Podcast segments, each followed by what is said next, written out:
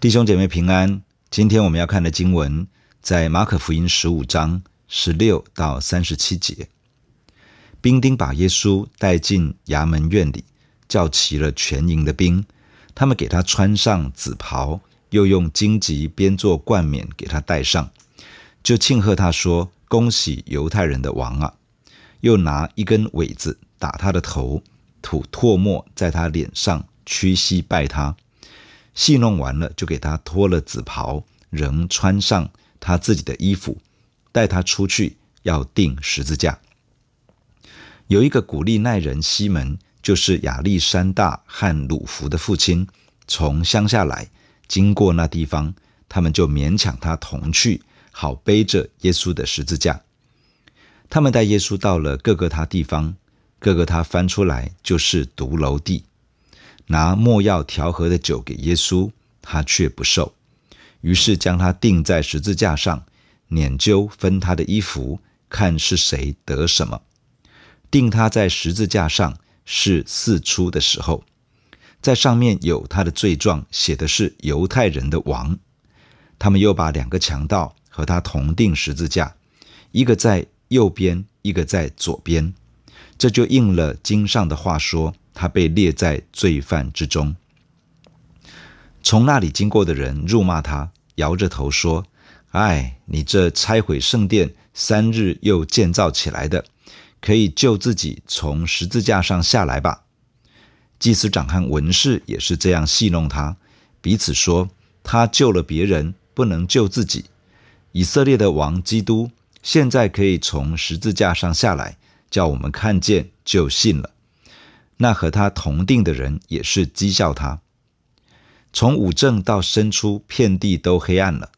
申初的时候，耶稣大声喊着说：“以罗伊，以罗伊，拉玛撒巴各大尼。”翻出来就是：“我的神，我的神，为什么离弃我？”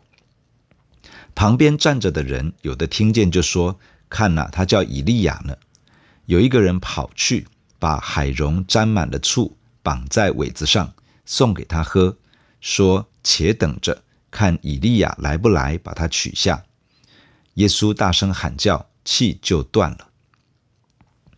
昨天的经文记载，犹太公会将主耶稣交给比拉多审问，比拉多用犹太人控告耶稣的来审问他。除了回答“你是犹太人的王”这个问题之外，主耶稣没有多说什么。比拉多原本想要释放耶稣。因此，想要透过群众的选择让他得到释放，没想到祭司长煽动群众，要求释放巴拉巴，拒绝了主耶稣。最后，在强大的群众压力之下，比拉多将主耶稣交给人鞭打，预备钉十字架。主耶稣被鞭打之后，兵丁把他带到衙门院里，这指的是在耶路撒冷大希律的宫殿。当罗马巡抚来到耶路撒冷的时候，以这个地方作为巡抚驻扎的地点，兵丁把耶稣带到这个地方，并把全营的兵都叫过来。一营的兵大约是罗马一个军团人数的十分之一，大概是六百人左右。这些兵丁集结到巡抚驻扎的地方，进一步戏弄主耶稣。他们用紫色的外袍搭在耶稣身上。紫色的袍子很可能原本是罗马士兵所穿的红色外袍，褪色之后颜色接近皇室所穿的紫色袍子。这些兵丁把袍子搭在耶稣身上，又用带刺的荆棘编做冠冕戴在耶稣头上，把耶稣打扮成君王的模样来取笑他，来戏弄他。经过鞭打的主耶稣早已经遍体鳞伤。戴上荆棘冠冕，更是加深痛楚，而且鲜血直流。这些兵丁语带嘲讽，对耶稣说：“恭喜犹太人的王啊！”这句话原来的意思是“万岁，犹太人的王啊！”他们又拿起一根苇子，也就是芦苇，打在耶稣的头上，又吐唾沫在他的脸上，又跪下在他的面前屈膝拜他，极尽一切的戏弄与嘲讽。之后，把紫袍脱下，仍旧为耶稣穿上他本来的衣服，要带去钉十字架。在前往钉十字架的地点时，通常会要罪犯背着自己的十字架，一步一步的前往刑场。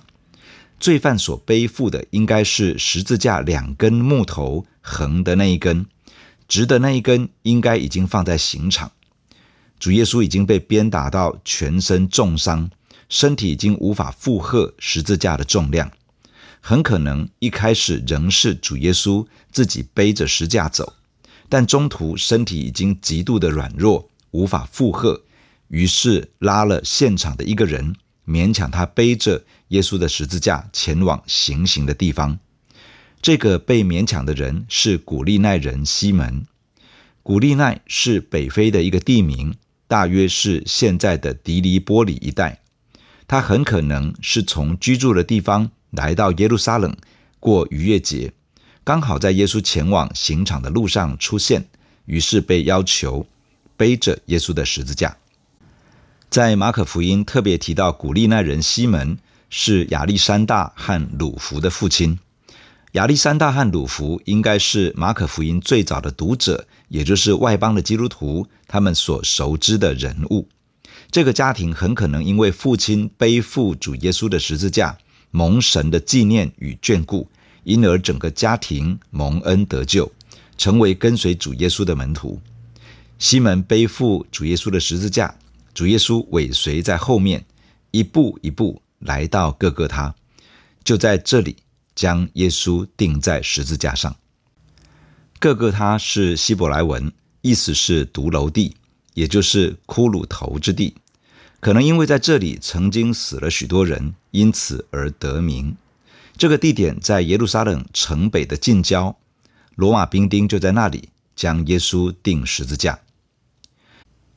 有人拿没药调和的酒给耶稣，这是作为麻醉用的。可以用来减轻罪犯被钉十字架的时候的那种痛苦，但是主耶稣不肯接受，这表示主耶稣要完全担当十字架的痛苦。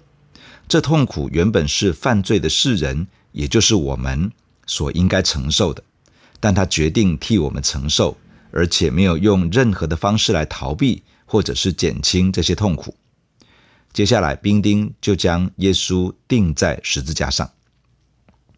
钉十字架是一种残忍痛苦的酷刑，犯人被剥去衣服，双手张开，行刑的人用十几公分的长钉穿透犯人手上的脑骨和耻骨之间，把犯人钉在十字架的横木上，然后把横木绑在一根垂直的木头上，把犯人的双脚钉在直木上，竖立起来之后，因着身体的重量。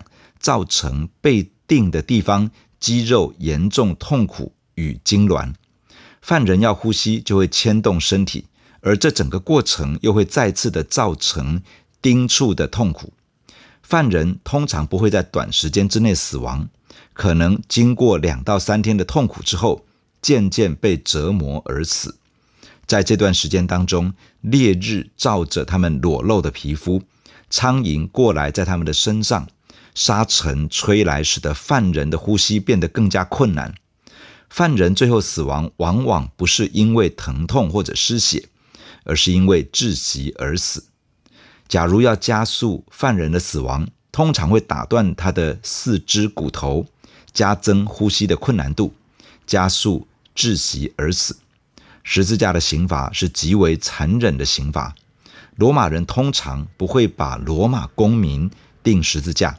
这个刑罚是针对奴隶或者是重刑犯而设的。把主耶稣钉在十字架之后，兵丁拈阄分他的衣服，这是罗马兵丁通常会做的事情，而这也应验了诗篇二十二篇十八节所说的：“他们分了我的外衣，为我的里衣拈阄。”兵丁既然瓜分了主耶稣的衣服，可以想见钉在十字架上的主。是完全没有衣服的遮蔽。十字架的刑罚不只是肉身受苦，心灵同样受到严重的羞辱与苦痛。这里提到主耶稣被钉十字架的时候是在四初，这是大约早上九点的时候，在主耶稣的十字架上面钉着一个牌子，上面写着罪状，他的罪名是犹太人的王。约翰福音十九章二十节提到，这块牌子是用希伯来、罗马、希腊三样文字写的。这三种文字使得罗马帝国境内所有的人都可以看得懂。这个罪状的牌子其实是一个对耶稣与犹太人的讽刺，但却成为对当时的罗马帝国统治之下的百姓所做出来的公开见证，见证主耶稣是神所设立的基督。是神国的君王。那天被带到各各他钉十字架的，除了主耶稣之外，还有另外两个强盗，一个钉在他的右边，另外一个钉在他的左边。两个强盗有可能是政治叛乱犯。群众要求要释放的巴拉巴，可能原本是要与他们一起被钉十字架的。这样的景象应验了旧约圣经以赛亚书五十三章十二节的话。在那里说，他也被列在罪犯之中，他却担当多人的罪，又为罪犯代求。主耶稣的受死不是因为自己的过犯罪恶，而是因为神所定下的救赎计划，为了世人的罪而死。在十字架下有一些观看的人，有一些人可能是敌对耶稣的人，但也有可能包含了一些跟随耶稣的门徒。有些人讥笑辱骂他，说：“你这拆毁圣殿，三日又建造起来的，可以救自己从十字架上下来吧？”主耶稣从来没有宣称他要将圣殿拆毁，他所说的是犹太人将圣殿拆毁，而他要在三日之内重新的建立，并且主耶稣所说的是以自己的身体为圣殿，因此主耶稣所要表达的是：你们将我杀害，我三日之内会从死里复活。犹太人扭曲主耶稣的话，用来控告他，也用这样的扭曲不实的指控来讥笑他。除了经过的人讥笑耶稣，祭司长们和文士们也在那里讥笑戏弄他。他们说：“啊，他救了别人，不能救自己。以色列的王基督现在可以从十字架上下来，叫我们看见就信了。”不只是这些人讥笑耶稣。连和耶稣一起钉十字架的罪犯也参与在这讥笑的行列之中。所有这些讥笑与戏弄的话语，大致上涵盖了两个部分：第一，是你救了别人，却不能救自己。主耶稣的服事当中，曾经拯救人脱离疾病，得到痊愈；脱离魔鬼的辖制，得到自由；脱离死亡的捆锁，从死里复活。主耶稣确实是拯救许多的人，而他来到世界上的目的，也就是要拯救世人脱离神愤怒的审判，脱离罪恶辖制捆绑，脱离罪恶所带来的后果与影响，脱离魔鬼各样的辖制和作为。如今他被钉在十字架上，人讥笑他救了别人，却救不了自己。其实主耶稣不是不能救自己免于死亡，而是他不愿意这样做。他若是照着这些讥笑者所说的救自己免于死亡，那么神所计划的救赎恩典就不会成就，而我们就继续的走向灭亡与沉沦。所以主耶稣不是不能救自己，而是他定义要拯救世人，而不愿意拯救自己脱离死亡。这些讥笑戏弄的话，还有第二个重点，就是你从十字架上下来，离开十字架吧。十字架是对有罪之人的刑罚。当主耶稣在十字架上，是站在罪人的地位，代替世人承受罪的审判与刑罚。他不是因为自己的罪而受审受罚，因为他根本就没有犯罪。连控告他的犹太公会也找不出他有罪，连判他要钉十字架的罗马巡抚也找不出他有罪。这位无罪的主耶稣是为了你我的罪。是担负世人的罪，因而站在罪人的地位，成为一个罪犯，来代替我们受刑。假如主耶稣从十字架上下来，就是用超自然的能力来证明自己的对，以及这些敌对者的错，并且也免掉十字架的刑罚。然而，我们的罪将因此而继续的在我们自己身上，世人仍要承担自己的罪恶过犯以及审判刑罚。因为没有哪一位真的来承担了这一切。假如耶稣没有在十字架上，我们仍要走向灭亡。主耶稣选择继续在十字架上默默承受这一切的戏弄与羞辱，只是为了成就神所计划的救恩，使我们的罪得到赦免，使我们的生命被救赎，使我们可以回到神的面前，归属于神。主耶稣从上午九点左右被钉在十字架上，几个小时之中承受了身体心灵极大的痛苦。到了午正。这大约是中午十二点左右，从这个时候一直到申初，也就是大约下午三点左右，几个小时的时间，圣经上说遍地都黑暗了。这个黑暗不只是大自然界的黑暗，而是属灵的黑暗。这应该是因为主耶稣背负世人的罪，而圣洁的父神不能够与他同在。属灵黑暗的权势全面性的攻击临在主耶稣的身上。所造成的属灵的黑暗，到了申初，也就是下午三点左右，主耶稣在十字架上大声的呼喊：“以罗伊，以罗伊，拉玛撒巴各大尼。”这是一句亚兰文，意思是“我的神，我的神，为什么离弃我？”亚兰文是主耶稣从小使用的母语。当他在极度的痛苦中，用从小使用的亚兰文，发自内心的呐喊。我的神啊，为什么离弃我？在诗篇二十二篇一节，诗人在痛苦中发出了呼喊，说：“我的神，我的神，为什么离弃我？为什么远离不救我，不听我哀哼的言语？”这原来是用诗人的痛苦呼喊来预言主耶稣在十字架上的痛苦。主耶稣真实的经历，神掩面不看他，圣洁的天赋与他暂时的远离。这是从亘古一直到永远之中唯一的一次，天父没有与他的独生爱子同在。而这样的事情发生，是因为主耶稣背负了你我的罪。以赛亚书五十三章这样说：“我们都如羊走迷，个人偏行己路。耶和华使我们众人的罪孽都归在他身上。他被欺压，在受苦的时候却不开口。